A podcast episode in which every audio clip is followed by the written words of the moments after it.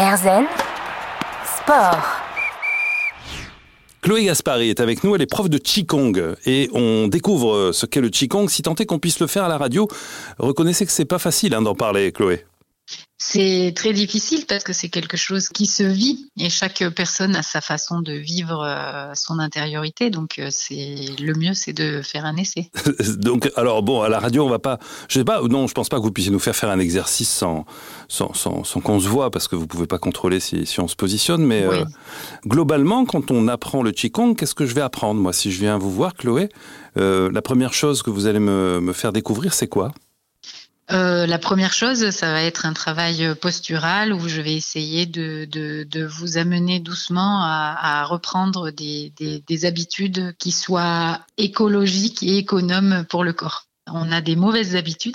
Ah oui. Par exemple, quand on marche, on peut avoir les épaules contractées. On considère que c'est une perte d'énergie puisque, étant donné qu'on est en train de marcher, on n'a pas besoin de se servir de nos épaules. C'est un exemple classique. Ah oui, mais alors dans la posture euh, générale de notre civilisation. Mhm. Et donc, dans un premier temps, reprendre euh, des habitudes euh, posturales qui soient économes et qui nous permettent du coup de, de récupérer l'énergie qu'on perd à, à l'utiliser à des endroits qui ne sont pas nécessaires pour l'instant. D'accord. Il y a beaucoup de postures différentes. Vous parliez de postures statiques, c'est-à-dire de Qigong où on ne bouge pas et où c'est à l'intérieur qu'il se passe des choses. il y a un nombre précis de, de postures ou ou vous en inventez, vous, pouvez en créer de nouvelles? Alors, il y a des gens qui, créent euh, beaucoup de beaucoup de qigong. Euh, nous, on travaille surtout sur les qigong statiques, mais il existe des qigong thérapeutiques où là, euh, là, il en existe des milliers et des milliers. Ok, d'accord. oui, oui. Donc après, chaque école a son, c'est un, c'est un vrai langage. Et donc chaque, chaque école a, a, a, développé des qigong autour euh, d'un certain vocabulaire, on va dire. Qu'est-ce que je peux attendre comme résultat d'une pratique du qigong? Là aujourd'hui, j'en fais pas. Si jamais je me mettais à en faire, qu'est-ce qui va se passer en moi? Quels sont les constats que je vais pouvoir faire? Oh bah déjà, on sent assez rapidement un mieux-être. Si, si tous les matins on fait 5 minutes de Qigong, que ce soit statique ou dynamique, euh, déjà on, on sent qu'on ne rentre pas dans la journée de la même façon et on sent que le mental est plus clair. La conscience ordinaire qui nous permet de, de fonctionner dans notre monde euh, est plus claire. D'accord. Ah 5 minutes par jour, c'est pas cher. 5 minutes, 5 minutes par jour, c'est pas, cher. En ouvrant les volets comme ça le matin, on, ah on, ouvre un peu les bras, on respire un coup et déjà la journée euh, prend une autre allure. Ouais. Alors je vais vous poser une question qu'on vous a peut-être déjà posée, mais est-ce qu'on peut comparer le Qigong avec une forme de méditation? Euh, Moi, je, le, je ne le dissocie pas en effet. Parce que ça oblige à, ça oblige à entrer dans une qualité de présence pour euh, sentir intérieurement tous les, tous les mouvements qui se passent, voir les, les, les, les diriger. Il faut être euh, dans une qualité de présence euh, qui est, qui est proche de la méditation, tout à fait. D'accord. Et donc ensuite, au bout de plusieurs mois de pratique, parce que comme vous le dites, ça a l'air d'être un peu comme une toilette hein, du matin, cinq minutes, mais aussi un petit rendez-vous avec un prof qui, qui va remettre les postures en place, etc. Euh, mettons, je commence là. L'été prochain, il, s'est passé quoi? C'est quoi la différence au-delà Donc là, je suis hyper éveillé. Euh. Oui, déjà, on, se sent beaucoup plus dynamique. Ça, c'est la première chose. Et la deuxième, c'est que on, acquiert une plus grande puissance, je dirais, dans le sens où euh, le corps est davantage unifié. Il y a, une, forme d'unification dans le corps qui fait que on dépense moins de l'énergie superflue. Voilà. On part du corps, on va vers la spiritualité quasiment, non?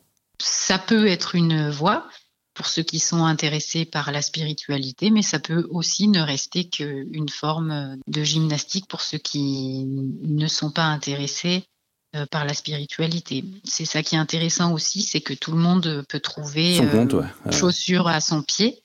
Mais euh, généralement, les gens qui commencent à travailler le Qigong se rendent compte qu'il y a de toute façon des ponts entre le corps et la façon de penser. Mais ça, c'est pour tous les sportifs. Oui, sûrement. Bien que dès qu'on fait un peu de sport, notre, notre, notre fonctionnement intellectuel est modifié. Bah c'est bien qu'il y, y, a un lien entre le, entre le corps et, et, l'esprit. Et l'intellect et l'esprit, oui, on peut dire l'esprit. Avec un petit E alors. L'esprit avec un petit E. Si vous voulez découvrir les Qigong, vous pouvez vous rapprocher. Donc, euh, alors l'école euh, pour laquelle vous pratiquez s'appelle ITCCA, hein, c'est des lettres. Euh, vous, Chloé, vous êtes sur sur Avignon. On les trouve partout en Europe. hein. Je crois que c'est une école qui a été amenée avec euh, Maître Chu. Maître Chu, voilà, un chinois qui a amené la tradition chinoise en Europe. Merci mille fois d'avoir pris le temps de nous éveiller vers le Qigong. Je suis sûr que ça titille pas mal euh, d'entre vous et je me mets dedans aussi. Merci mille fois Chloé Gaspari. Au plaisir. Merci. Je rappelle que vous êtes euh, prof de tai chi de Qigong à Avignon. Erzen Sport.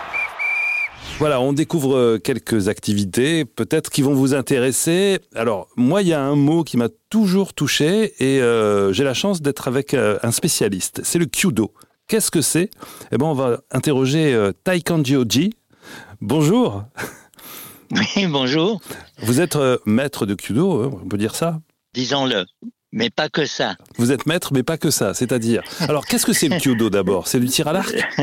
Ben, le, le, le Kyudo, c'est le tir à l'arc japonais. Quelle Ouais. différence il y a entre euh, quelqu'un qui achète un arc et des flèches et qui tire sur une cible et vous qui faites pourtant la même chose? Alors, d'abord, il faut savoir que le Kyudo est un art martial pratiqué au Japon, mais pas seulement. Le Kyudo se, développe un peu partout dans le monde. D'abord, c'est un art martial qui contient la pratique de la voix. Le Kyudo vient du taoïsme, pratique de la voix qui devrait mener à la réalisation de soi. Ah oui, c'est ambitieux. C'est ambitieux et c'est un travail d'une vie. Euh, vous dites que c'est la pratique d'une vie. Euh, mais si je commence, moi, aujourd'hui, le Kyudo, euh, donc il me reste, j'espère, de nombreuses années à vivre, mais qu'est-ce que ça va m'apporter dans un premier temps? Alors, tout d'abord, le Kyudo est un art, c'est l'art de tir à l'arc, mais qui contient beaucoup plus d'éléments que dans le tir à l'arc occidental, c'est-à-dire la respiration. Sans respiration, il n'y a pas de vie. La première chose qu'on fait en venant au monde, c'est inspirer, et la dernière chose qu'on fait en mourant, c'est expirer. Et le Kyudo contient une partie importante de la respiration et de la concentration. Donc c'est une pratique qui, qui est complète dans ce sens que il ne s'agit pas de simplement bander un arc et décocher pour atteindre le centre de la cible. En fait, la- le Kyudo mène le pratiquant à une forme de d'épanouissement. C'est ça le centre de la cible C'est le, c'est la, réalisation de soi? Oui, disons que le Kyudo, c'est réaliser sa nature profonde, c'est-à-dire que au moment où on décoche, on essaye d'atteindre sa cible intérieure. C'est pas atteindre une, un objectif qui est à 30 mètres de soi, c'est atteindre un, un objectif qui est soi-même. Waouh, super boulot. Hein. Eh ben voilà, c'est pour ça que je, dis, je disais qu'il faut une vie pour arriver à atteindre son moi profond. C'est très beau en tout cas ce que vous dites et euh, euh, je, trouve que dans la période qu'on vit, euh, c'est une activité qui mérite en tout cas le détour. Alors euh, c'est pas très connu.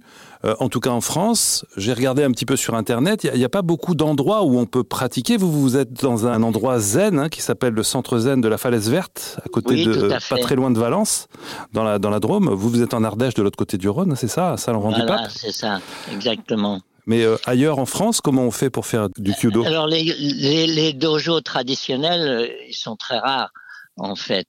Les, les, les, personnes qui pratiquent le Kyudo dans les grandes villes le font dans un gymnase la plupart du temps. D'accord. Mais tous les gymnases ne font pas euh, 30 mètres de, de long. Ouais.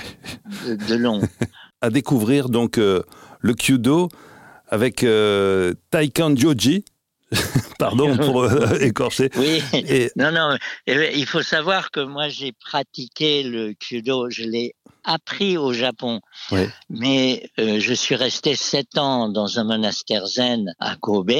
au Japon pour ensuite euh, enseigner le, zen. J'ai souhaité euh, mettre cette expérience dans une expression corporelle et j'ai choisi le kudo pour des raisons euh, esthétiques et physiques aussi. Merci beaucoup en tout cas d'avoir pris le temps de, de nous permettre de, de d'effleurer le, le, kudo. Vous l'avez compris, ce n'est que effleurer car euh, c'est un, un, art euh, martial donc profond, toute une vie, vous dites. Oui, merci. C'est ça. Alors je ne sais pas si je peux rajouter quelque chose parce que je vous en prie. Le, le, temps vous est compté. Il n'y a pas de problème. Il n'y a pas que le. L'avantage du, du kudo, c'est que on peut le commencer à n'importe quel âge. Et beaucoup de personnes au Japon attendent d'être à la retraite pour commencer à pratiquer cette euh, discipline. Donc euh, n'importe qui peut, peut, commencer à pratiquer le, le, judo sans se dire ah ben je suis trop vieux pour euh, cette discipline. Vous pratiquez toujours? Toujours. Vous avez, je peux vous demander votre âge? 82. Voilà, ça donne un bon exemple. Merci mille fois. Voilà. Taekwondo dit euh, je vous en prie. d'avoir pris le temps de, de, de, nous parler du zen sur RZN Radio. C'est important parce que c'est une vraie parole euh, sur ce sujet-là qui nous est cher. Un grand merci. Ben, je vous en prie. Voilà, j'espère qu'avec euh, tous ces échanges que nous avons eus, vous avez euh, bah, de quoi choisir euh, de nouvelles disciplines. En tout cas, allez-y, découvrez des activités, il y en a plein. Elles sont toutes plus intéressantes les unes que les autres et il y a de nombreux hommes et de nombreuses femmes qui sont là pour nous apprendre et nous éveiller à ces disciplines qui nous permettront de mieux vivre. À bientôt.